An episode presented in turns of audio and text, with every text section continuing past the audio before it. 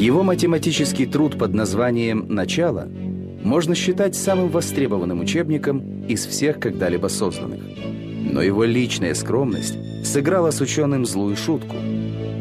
Долгое время считали, что такого человека, как Эвклид, вообще никогда не существовало, а за этим именем скрывалось несколько мудрецов.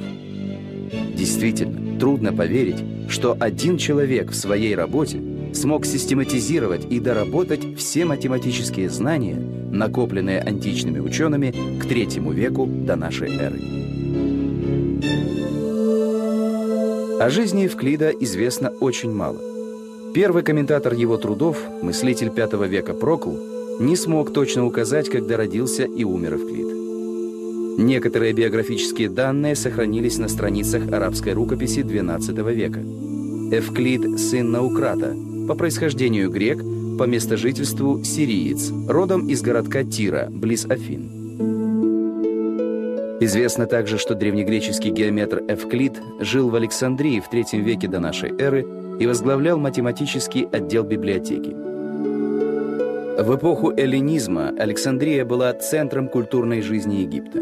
Там находился величественный дворец науки Мусейон, то есть храм Мус – это был крупнейший научный центр с астрономической обсерваторией, ботаническим садом, зоопарком и библиотекой.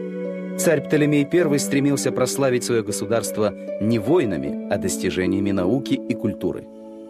По его приглашению в Александрии работали географ Эратосфен, поэт Аполлоний Родосский, сатирик Лукиан и математик Эвклид. В те времена научная работа уже становилась признанной профессией, и ученые получали значительные денежные вознаграждения – но скромный и трудолюбивый Эвклид не требовал для себя каких-то особых благ. Главным делом его жизни была математика. Около 325 года до нашей эры Эвклид завершает фундаментальный труд из 13 книг, объединенный под общим названием «Начало». В нем излагаются основы стереометрии, планиметрии и алгебры. По легенде, у преподавателя Евклида характер был мягким, как воск, и ему приходилось прилагать отчаянные усилия, чтобы заставить учеников усердно заниматься. Рассказывают, что один из юношей, выучив всего несколько теорем, устал и спросил у Евклида, «Что я буду иметь за то, что учу все это?» Тогда Евклид позвал раба и сказал, «Принеси ему три монеты. Бедняга хочет заработать на своем учении». И все же некоторые историки приписывают весьма сдержанному на язык Эвклиду небывалую смелость по отношению к царственной особе. Птолемей I, который окружил себя известными учеными со всех концов света, как-то решил сам почитать начало, написанное Эвклидом для своих учеников. Но, видимо, нелегко давалась царю наука. Однажды он поинтересовался у Евклида, нет ли более короткого пути для изучения геометрии. На что ученый гордо ответил – в геометрии нет царских дорог.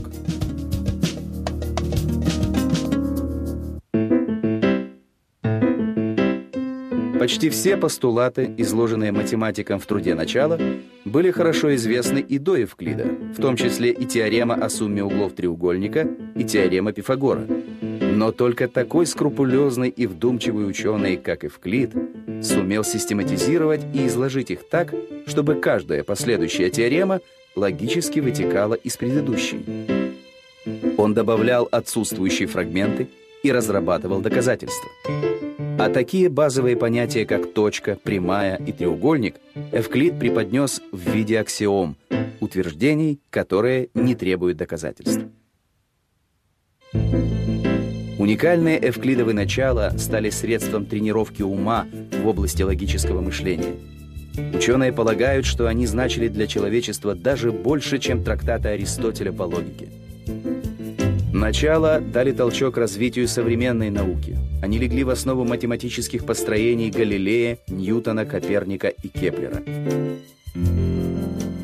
1687 год той же форме, в какой были созданы эвклидовы начала, Исаак Ньютон пишет свой основной труд «Математические начала натуральной философии».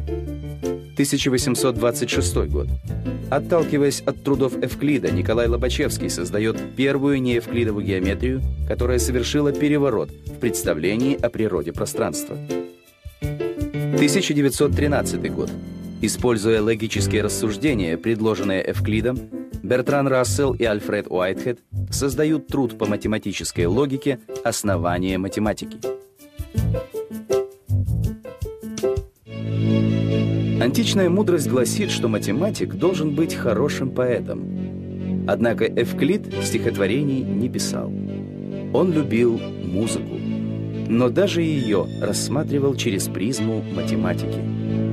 В труде «Сечение канона» он поместил задачи о музыкальных интервалах. Сегодня ученые признают, что геометрия Эвклида в некоторых случаях не дает полной картины мира – Например, она не всегда бывает точной применительно к бесконечным пространствам Вселенной. Но даже новейшие достижения науки только подчеркивают роль великого древнегреческого геометра Евклида в развитии математики. С его главного труда трудолюбивыми писцами разных стран было снято множество копий, а с изобретением книгопечатания Эвклидовы начала переиздавались две с половиной тысячи раз и сейчас считаются самым популярным письменным памятником древности после Библии.